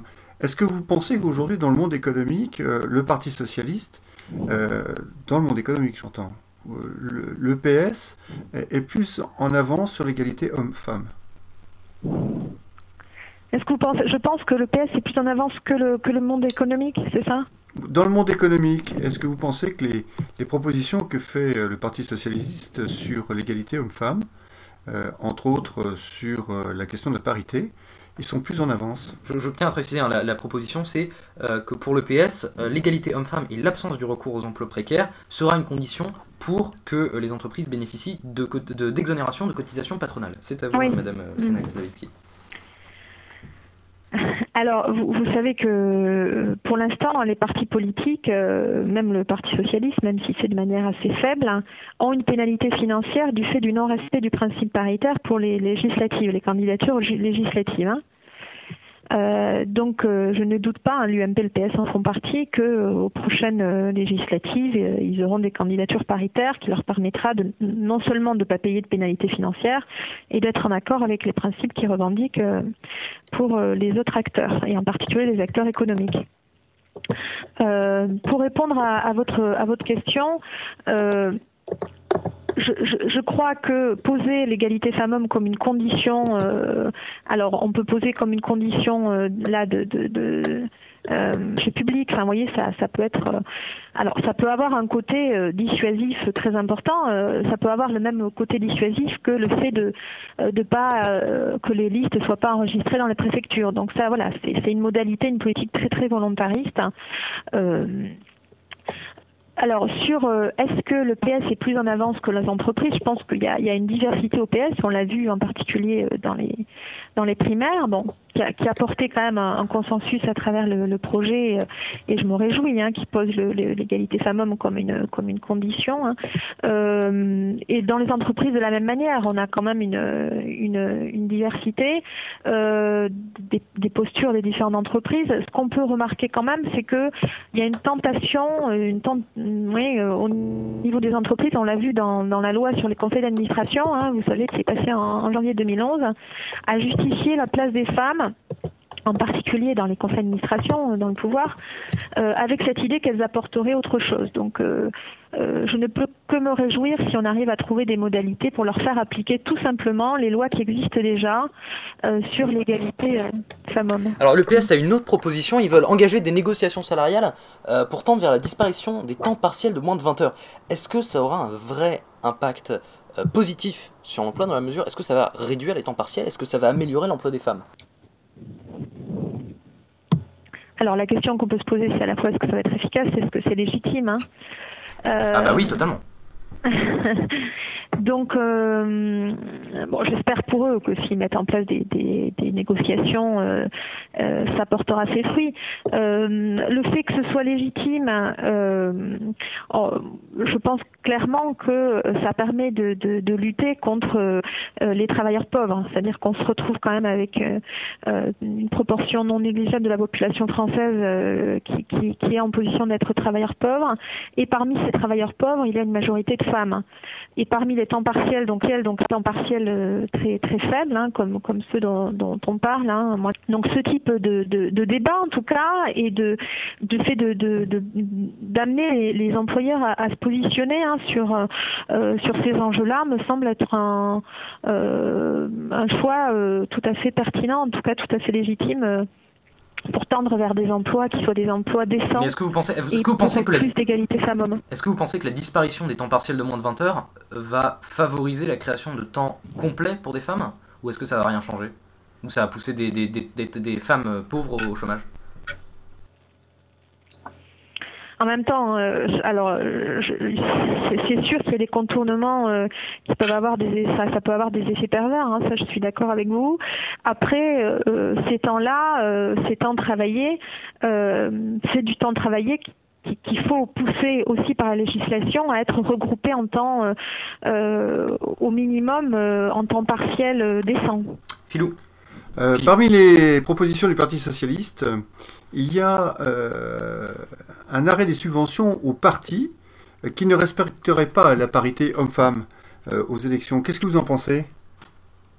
Alors c'est aux élections législatives. Hein. C'est-à-dire c'est par rapport à ce que je vous disais. pour les législatives, on est uniquement dans, un, dans une incitation au sens d'une pénalisation hein, sur la dotation financière publique. Et on se rend bien compte que le pragmatisme et le cynisme électoral aidant, euh, ça a eu un effet quand même très faible, hein, puisqu'on est encore au 60e rang euh, international. Hein. Comme je vous disais, le premier rang est, est étant occupé euh, par le Rwanda, ce qui déconstruit un certain nombre de nos stéréotypes aussi géopolitiques. Euh, donc là, c'est l'idée que on mettre enfin euh, euh, en cohérence euh, le principe paritaire et son application, en particulier aux législatives. Donc moi, je crois que malheureusement, hein, c'est triste de, se dire ça, mais malheureusement, quand on n'est pas dans des mesures contraignantes, on est dans du contournement, voilà. Donc oui, je trouve que c'est sans aucun doute un outil qui sera efficace. Alors une des autres propositions du Parti Socialiste, c'est une loi qui obligerait les hôpitaux à avoir un centre d'IVG dans chaque hôpital, pense plutôt dans chaque, euh, CHU, euh, centre, au, centre hospitalier universitaire. Euh, L'accès à l'IVG, est-ce qu'il est si peu présent en France que ça? Et est-ce que, surtout, il y a assez de médecins qui veulent pratiquer l'IVG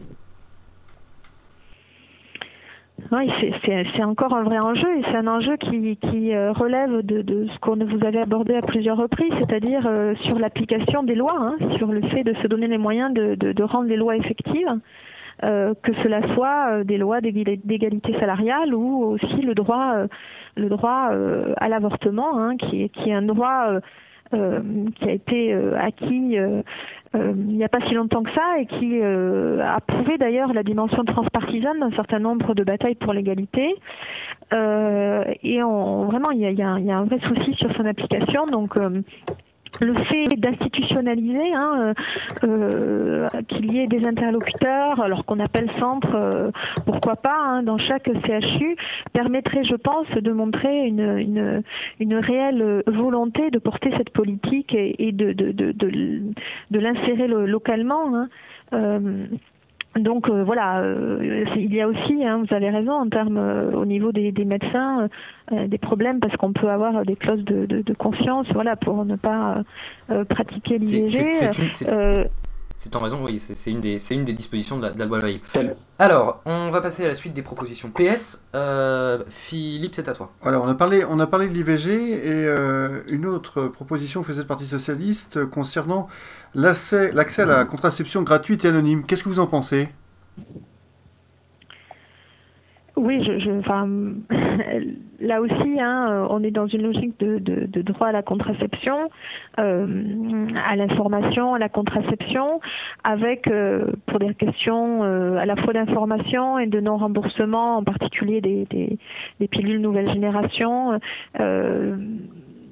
on, se rend bien compte, en particulier chez, un certain nombre de jeunes, euh, pas forcément des, euh, originaires euh, voilà, de la des populations les, plus favorisées, qu'il y a voilà, des, toute une partie de la population qui est qui en manque hein, de, contraception et, il y a d'ailleurs euh, parmi euh, la, la, la, dans la proportion d'avortements euh, des, contraceptions ratées, hein. pas, seulement. Hein. Il, faut que l'avortement reste ouvert bien sûr à un choix euh, malgré une contraception, euh, mais euh, je pense qu'il y, a une nécessité d'améliorer à la fois l'information et en effet le remboursement pour la contraception.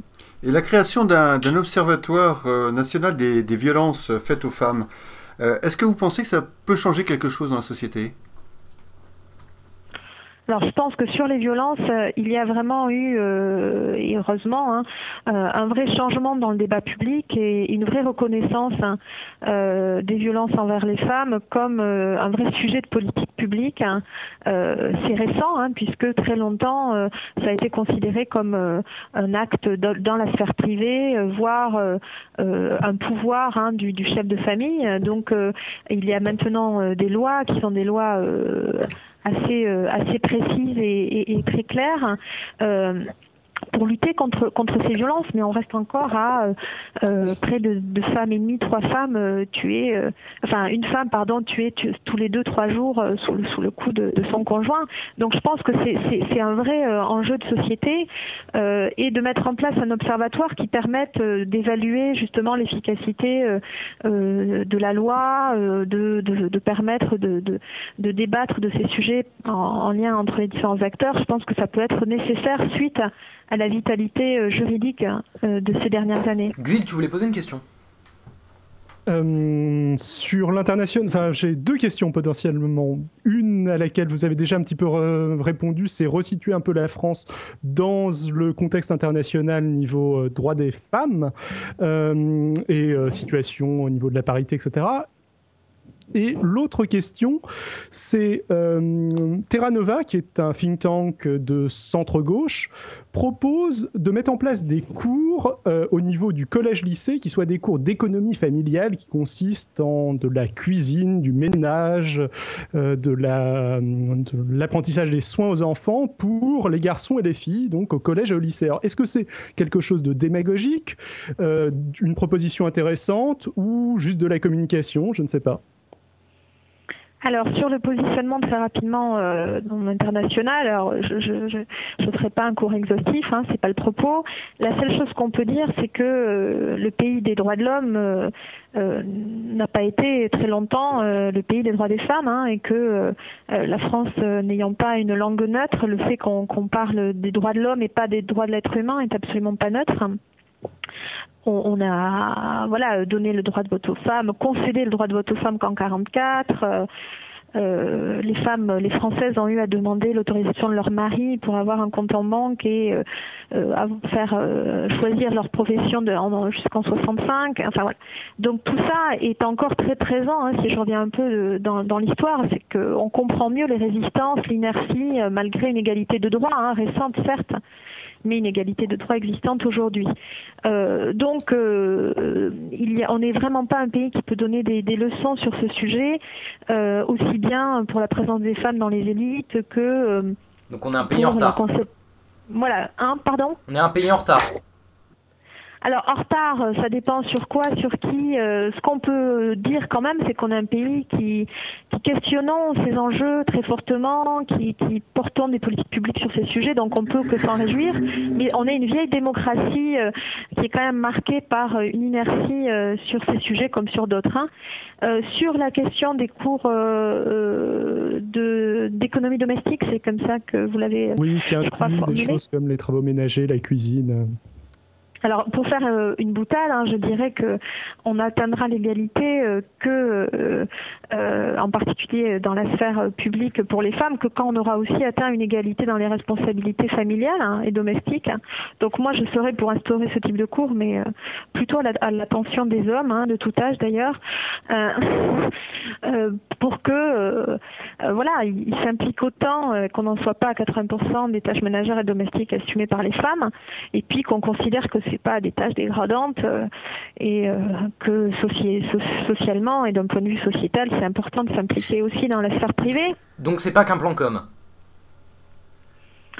Je pense pas que ce soit qu'un plan com. Hein. Il y a d'ailleurs pas mal de travaux. L'ORS, l'Observatoire de la responsabilité sociale des entreprises, avait aussi euh, fait un travail sur les hommes sont l'avenir de l'égalité entre les femmes et les hommes.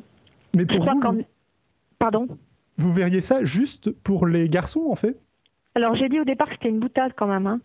Euh, j'ai fait un peu de provocation euh, parce que je crois qu'il faut euh, en tout cas déconstruire hein, les assignations de chacun et en particulier l'assignation encore très forte des filles dès la plus tendre enfance, hein, avec les jouets en particulier, c'est très très flagrant. Vous devez vous aussi autour de vous avoir des, des, des, des, petites filles à qui on offre soit le fait de se transformer en princesse, soit le fait de se transformer en, en future ménagère. Hein. Euh, donc euh, la déconstruction euh, des, assignations, des rôles, des projections qui, se traduisent après dans les orientations scolaires, dans les carrières, elle doit être faite le plus tôt possible, à la fois pour les garçons et pour les filles. Alors pour terminer sur le programme du PS, est-ce que vous trouvez que c'est un bon programme? Qu'est-ce qui manque? Qu'est-ce que qu'est-ce qui est en trop?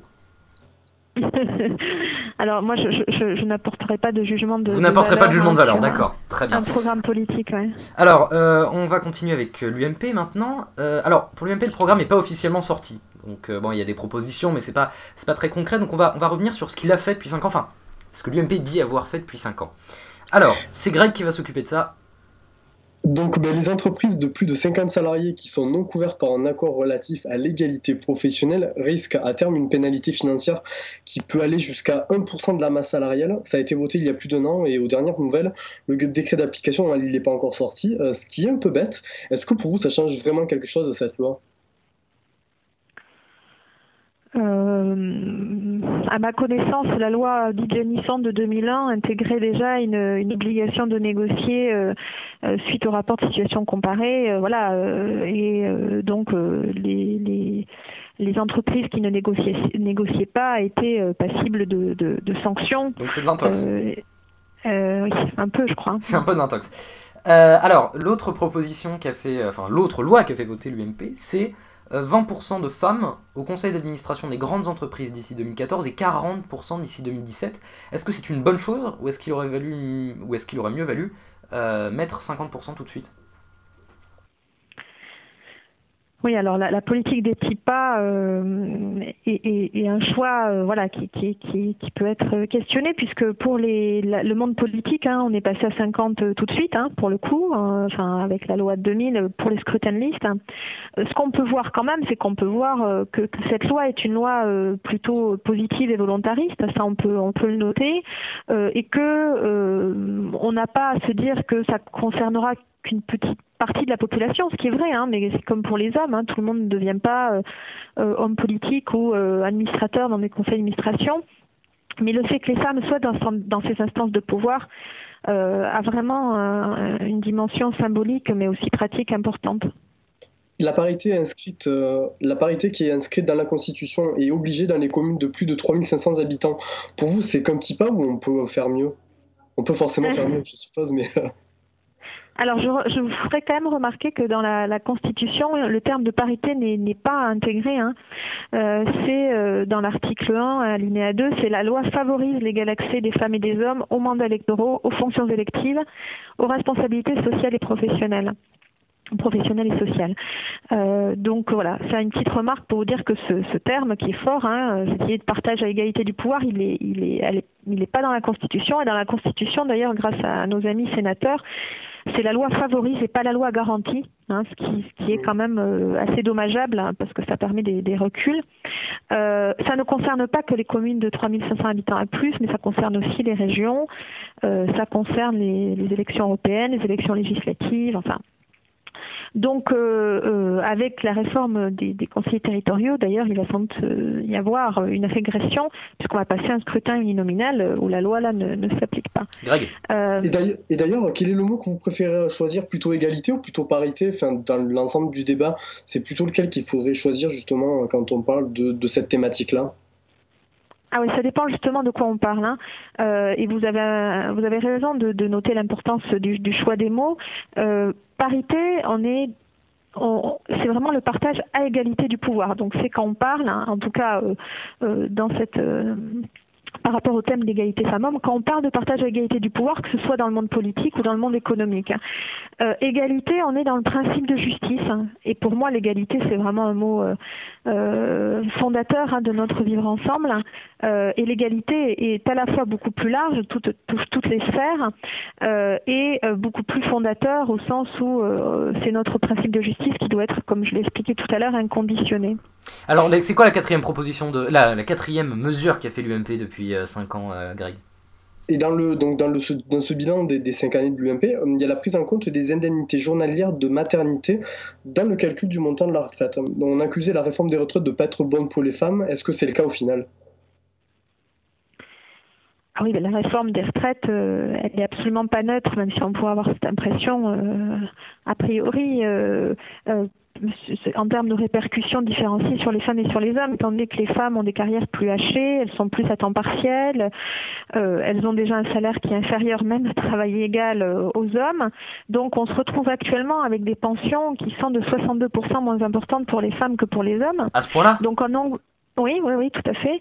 Donc en augmentant euh, le nombre d'annuités obligatoires pour avoir une, une pension complète, hein, il est, il est automatique euh, que cela soit plus euh, handicapant euh, pour les pour les femmes que pour les hommes. Donc c'est ce qu'on peut appeler une discrimination indirecte parce que euh, voilà, c'est structurellement beaucoup plus euh, ça va être beaucoup plus dommageable pour les femmes que pour les hommes. Et, et j'ai peur, étant donné que les femmes françaises font beaucoup d'enfants, hein, dans les taux de fécondité les plus élevés. Enfin, pour l'instant, on en fait quand même plutôt deux, peut-être trois. Donc j'ai peur que d'intégrer euh, les indemnités journalières euh, euh, du congé maternité ne soit pas suffisant hein, pour contrebalancer des inégalités structurelles aussi fortes. Euh, à la dernière euh, élection euh, présidentielle, on avait parlé du, pacte de Nicolas Hulot, et maintenant on parle du pacte de l'égalité. Et euh, ce pacte de l'égalité reprend un certain nombre de propositions du Parti socialiste, comme par exemple l'allongement du congé parental, qu'il y ait plus de places en crèche, qu'il y ait une lutte médiatique contre tout ce que sont les stéréotypes. Euh, Est-ce que vous pensez que ça peut forcer euh, les candidats à bouger en, en, en 2012 euh, La plupart des candidats à la primaire socialiste ont signé ce pacte, hein, je tiens à le préciser. Tout à fait. Alors là aussi, hein, on peut soit être euh, lucide, voire cynique soit être optimiste et, et, et, plutôt constructif. Alors il faut essayer d'être un peu les deux. Le fait que euh, tous les candidats à la primaire euh, aient signé ce pacte est quand même le signe que ce sujet est un vrai sujet politique ou tout au moins électoral. Enfin, en même temps, en même temps, euh, s'ils l'avaient pas signé, ça aurait été, ça aurait été une mauvaise chose pour eux, quand même. Voilà, c'est pour ça que je dis qu'il est à la fois politique et électoral. Hein. Euh, donc, euh, on, on, peut, on peut bien sûr euh, s'en réjouir sur euh, les, les, les, points qui, qui sont dans, dans, ce pacte, hein, euh, c'est des points intéressants, hein, sur euh, en particulier cette idée d'un peu de service public, même si c'est pas dit de cette manière-là, de la petite enfance, hein, voilà, sur la déconstruction des stéréotypes. Après, ce qui serait intéressant de voir, puisque c'est le laboratoire de l'égalité qui, qui, a porté ce pacte, c'est de voir s'il est, aussi signé par des, des, des candidats de, de, de droite. Euh, donc ça, ça sera, ça sera un élément, euh, un élément intéressant. Euh, Et question, comment il Greg. sera mis en musique par l'élu, pardon, par les- la- le candidat élu après. Greg, dernière question. D'ailleurs, à, ce propos, est-ce que ces propositions, elles ont une chance, des chances de passer ou est-ce qu'elles seront, à votre avis, enterrées après la présidentielle? Excusez-moi, j'ai j'ai mal compris. D'ailleurs, ces, ces, propositions, justement, est-ce qu'à votre avis, elles ont des chances de passer ou est-ce qu'elles seront enterrées euh, après la présidentielle? Les propositions non. de pacte d'égalité, euh, à votre avis, est-ce que ça sera justement, euh, elles, seront, elles auront des chances de passer Est-ce que ça sera directement enterré euh, après la présidentielle, à votre avis? Alors oui, c'est- une question qui, qui nous permettra de déterminer si justement euh, c'est un sujet qui est un sujet pour l'instant euh, électoralement correct ou, ou vraiment un sujet euh, ancré politiquement. Je crois quand même, et vous l'avez montré en parlant des, des, des programmes euh, respectifs euh, de l'UMP et du PS, que les positionnements euh, à droite et à gauche de l'effectif sont quand même pas tout à fait similaires. hein. Comme je vous l'avais dit, je crois qu'on est quand même dans une logique plus politique de l'identité. Voilà, quand on touche par exemple aux indemnités de la liées à la maternité, enfin voilà, on tourne autour de la maternité d'un côté, et puis quand même une politique plus de l'égalité de l'autre, hein, qui, qui, se veut être en cohérence quand même avec une idéologie de l'égalité. Donc j'aurais tendance à, espérer que, la gauche euh, questionnera plus en profondeur euh, les causes structurelles des inégalités, euh, même si je ne souhaite qu'une chose, c'est que la droite le fasse, le fasse aussi. hein. Euh, donc je pense qu'il faut de la vigilance et il ne faut pas être naïf. Euh, euh, ces pactes ils seront suivis de fait que si aussi les acteurs politiques hein, sont conscients à la fois de l'enjeu idéologique hein, de ce sujet, mais aussi du pouvoir social de ce sujet, c'est-à-dire que s'ils ont conscience que c'est porté euh, par des acteurs et que euh, on, on- on- qui vont être en position de faire appliquer euh, ces, ces engagements. Philippe, Oui, on- alors euh, vous nous avez répondu sur beaucoup de questions d'ordre économique, d'ordre politique. On va peut-être terminer par une petite question euh, philosophique. Euh, la question euh, de la relation homme-femme, est-ce que vous pensez qu'il y a une nature féminine? C'est pas une provocation. Non, non, non. hein. Non, non, non, c'est. c'est, c'est, euh, euh, et, alors, on pourra dire, est-ce que vous pensez qu'il y a une nature masculine? Euh, ça- Pour vous, ça- ça- quand vous, quand vous posez cette question, c'est l'idée du déterminisme biologique, qu'on est lié à un déterminisme biologique, c'est ah, ça? ça va partir sur la théorie du genre, je le sens là. Non, je, je, je- je vous pose la question. J'aimerais bien que vous me donniez votre, votre, votre réponse par rapport à cette nature masculine, nature féminine. Alors moi, je crois qu'on est surtout dans une logique d'habitude à la différence, hein. Euh, qu'on est, pour reprendre une expression de Foucault, euh, habitude à la différence, c'est Norbert Elias. Euh, Foucault, c'est qu'on est épinglé, hein, épinglé par nos caractéristiques, par notre assignation à une singularité, alors que notre identité, pour moi, c'est avant tout un, croisement, un croisement mouvant hein, entre différentes caractéristiques. hein. Euh, on est euh, lié euh, à une assignation à un sexe, hein, qu'on peut d'ailleurs aussi remettre en cause, à une origine, à une couleur, à un âge, enfin voilà, à un contexte, à plein de choses qui s'entremêlent. Et il est pour moi euh, tout à fait idéologique hein, de construire euh, des aptitudes, euh, des, des, des- voilà, des identités, des missions euh, qui sont euh, en réalité, et c'est intéressant de voir par exemple les études euh, de, de la neurobiologiste Catherine Vidal ou d'autres, hein, qui montrent que le, le cerveau étant malléable en particulier, ce que l'on va mesurer comme évolution ou développement dans le cerveau ne va être en réalité que l'empreinte du culturel et du social sur le biologique. Alors, Donc pour euh, moi, peut-être la seule nature, c'est celle de ne pas en avoir. alors euh, bah, une question oui ou non avant qu'on passe aux, aux dernières questions. Oui ou non, vous êtes pour la théorie du genre dans les manuels de SVT Oui. D'accord. Y a-t-il une différence entre vote des femmes et vote des hommes? Le vote des femmes et le vote des hommes Ouais.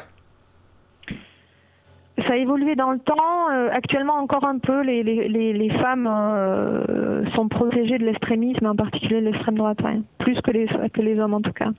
Et est-ce que les, les femmes ont par exemple plus voté pour Martine Aubry? Ou c'est impossible à Euh, savoir? à la primaire? Oui. ça, sans, doute. Là, j'ai pas vu les derniers, les derniers sondages. En tout cas, dans les projections de vote, oui.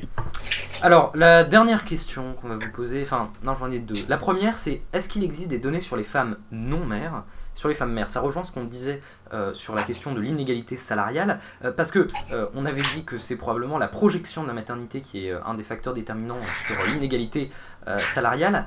Est-ce qu'il y a des données qui permettent de, voir si, les, par exemple, les femmes non mères gagnent plus que les femmes mères? Alors, je, connais en particulier, oui, il y, a, des éléments euh, sur les enquêtes euh, euh, de l'INSEE ou, d'autres qui déterminent en fonction non seulement du fait d'être mère ou pas, mais d'avoir aussi des enfants en bas âge, des enfants de moins de 3 ans. Donc ça, c'est des choses qui sont qui sont tout à fait travaillées. et on, on, voit en effet que le fait d'avoir des enfants en bas âge est, un, est une dimension assez déterminante dans le fait de sortir euh, de l'activité salariée ou de se mettre à temps partiel. Euh, donc euh, oui, il y, a pas mal d'études là-dessus, mais ce qui est intéressant aussi, comme je vous le disais, c'est que même les femmes qui, qui n'ont pas d'enfants, donc qui ne sont pas dans une situation objective, en tout cas qui peut justifier des, inégalités ou le fait qu'elles seraient dans une logique de conciliation, sont victimes de discrimination qui sont de l'ordre donc de la discrimination structurelle. Mmh. Euh, quand, euh, quand j'ai préparé ce dossier et que j'en ai euh, et que j'ai interrogé des, des, connaissances, une, une, connaissance m'a dit quand je lui ai dit que je faisais une émission sur la parité, m'a dit ah bah tu vas tu vas la, la, personne en question l'invité, tu vas lui poser des questions sur l'islam. Il y a pas mal de gens qui pensent que l'islam et la montée de l'islam dans la société française peut être un danger pour l'égalité homme-femme. Est-ce que vous pensez que c'est le cas? Alors je pense surtout qu'il faut être vigilant à pas euh, euh, pas se servir de cette euh, belle valeur qui est l'égalité homme-femme pour stigmatiser une partie de la population. et puis je suis très contente que les Français se, se, reconnaissent comme féministes et des personnes qui ne l'étaient ou qui ne se revendiquaient pas comme féministes jusqu'à présent, mais je le suis moins quand, quand c'est pour permettre de voilà de, de stigmatiser comme structurellement ou, fondamentalement euh, euh, sexiste euh, une partie de la population. Je crois que toutes les religions, dans leur structuration, sont sexistes. Hein. Voilà, parce qu'elles sont paternalistes, parce qu'elles sont dans une conception assez infériorisante des femmes, mais les religions sont sans institution, ce qui n'est pas le cas hein, de la croyance, hein, la croyance personnelle ou la croyance ouverte. Euh, donc voilà, je, je pense qu'il y a une vraie nécessité, on l'a vu dans les débats sur l'identité nationale, euh, de ne pas confondre euh, un projet de société commun euh, autour de l'égalité qui s'applique pour l'égalité femmes-hommes, mais qui s'applique aussi pour l'égalité entre, entre tous, quelles que soient nos différences et l'intersection de nos différences. Hein. et donc euh, la stigmatisation d'une partie de la population. Donc là, moi, je suis vraiment très vigilante là-dessus, mais je pense que vous avez raison, c'est important de, de, de l'aborder. Lavinsky, je vais y arriver. Merci. Merci à vous. Euh, c'est la fin de cette cinquième de 2012 émission. Merci Greg. Bonsoir à tous. Merci Philippe. Merci, bonsoir. Merci Xil. Bonsoir tout le monde. Désolé. 2012 émissions, c'est sur le web, c'est sur 2012émissions.fr, c'est sur iTunes, c'est sur Twitter, c'est sur Facebook, c'est sur Pod Radio, la web radio des podcasts. La musique du générique est Psychodrama de Zero Project et on se retrouve dans 3 semaines le 9 novembre. Ciao